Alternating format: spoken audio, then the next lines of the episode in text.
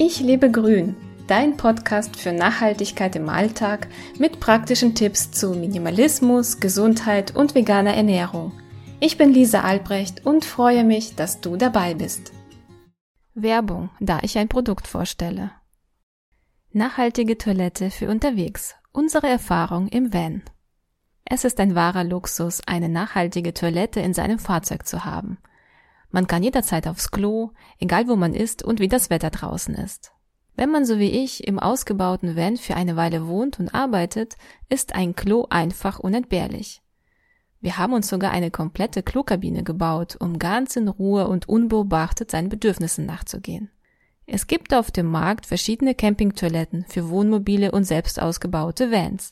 Für uns stand fest, dass wir gerne ein einfaches und flexibles System möchten. Und wir möchten absolut keine Chemie verwenden. Deshalb ist unsere Wahl auf die Trockentrenntoiletten von Kiltwick gefallen.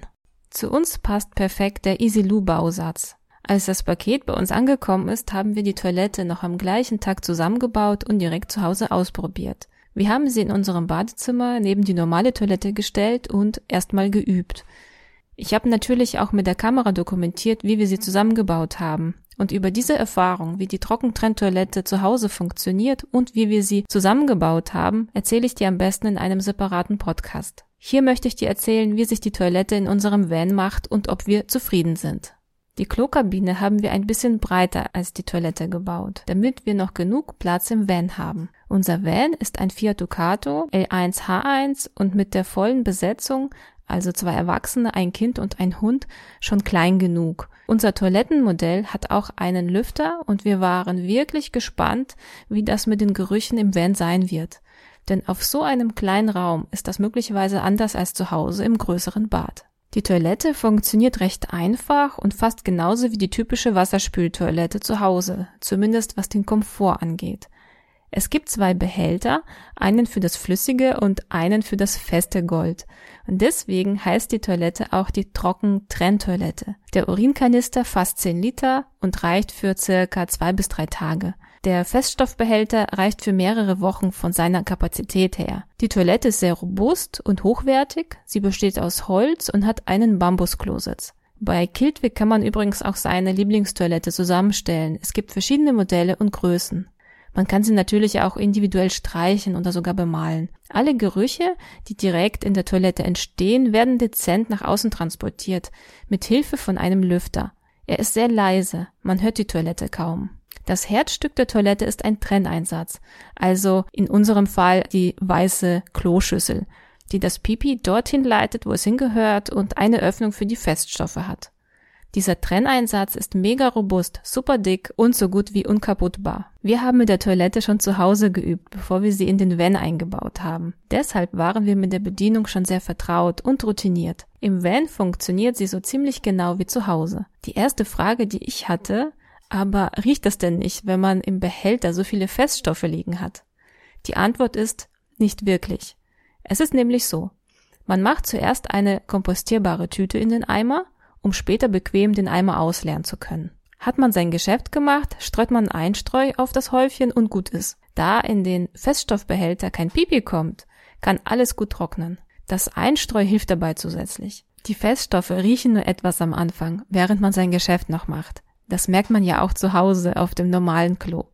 Im Eimer später riecht das gesammelte Gold nicht wirklich. Außerdem leitet der Lüfter die Gerüche nach außen und trocknet die Feststoffe zusätzlich. Wie oft man seinen Feststoffeimer wirklich leert, hängt von vielen Faktoren ab.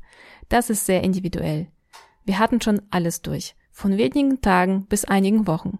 Wenn die Temperatur im Van hoch ist, haben wir öfter gewechselt. Insgesamt klappt es mit dem Feststoffbehälter besser, als ich dachte. Denn man denkt, dass die festen Ausscheidungen das Problem sind und extrem stinken. Aber eher der Pipi-Behälter ist das Problem, beziehungsweise muss oft ausgeleert werden. Zum einen sind die 10 Liter bei drei Personen in zwei bis drei Tagen voll. Zum anderen fängt der Urin irgendwann an, sehr unangenehm zu riechen. Je voller der Urinbehälter wird, umso mehr nimmt man den Geruch wahr, aber nicht im Van, sondern nur beim Pipi machen. Wir haben einen grünen Stopfen, der zum einen zusätzlich als Geruchsstopper und zum anderen als Auslaufschutz beim Fahren fungiert. Dieses kleine Teil möchten wir nicht missen. Wenn wir Pipi gemacht haben, sprühen wir eine selbstgemischte Essig-Wasserlösung hinterher, um den Trenneinsatz zu reinigen. In der Essig-Wasserlösung ist noch ein ätherisches Öl drin. Ich entschied mich für Lemongras. Der Duft ist so frisch. Den Pipi-Kanister kann man unterwegs sehr gut auf allen öffentlichen Toiletten ausleeren. Dort ist ja nur Pipi drin. Dann wird er kurz ausgespült mit etwas Essig und schon ist er wieder einsatzbereit. Ich empfehle, sich unbedingt einen zweiten Ersatzkanister zu holen. Vor allem, wenn man unterwegs ist, freut man sich über mehr Kapazität. Findet man nicht sofort eine Toilette zum Ausleeren, hat man dann kein Platzproblem und kann in Ruhe in den zweiten Behälter Pipi machen. Die Feststoffe hat man in einem Beutel. Möchte man den Feststoffeimer ausleeren, knotet man den Beutel zu und sucht eine Reststoffmülltonne. Natürlich wäre es möglich, seine Hinterlassenschaften auch zu kompostieren.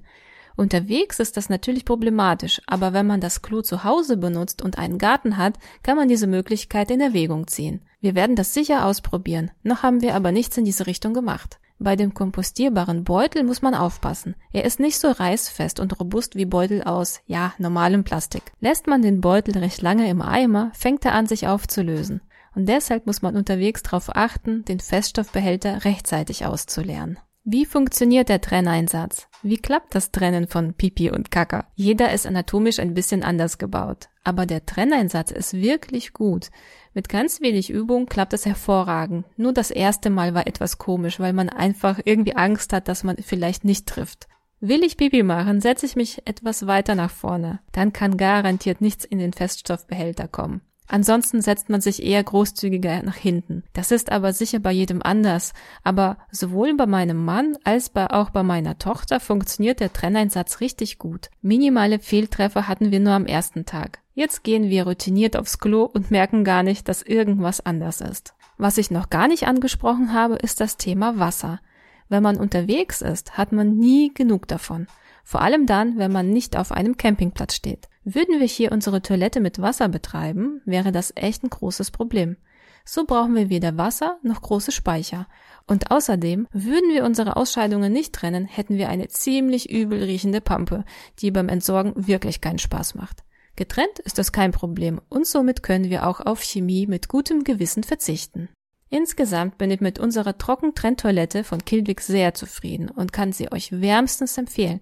Sie ist für uns ein sehr wichtiger Begleiter geworden und sogar zu Hause möchten wir sie nicht mehr missen. Hattest du schon Erfahrung mit einer Trockentrenntoilette?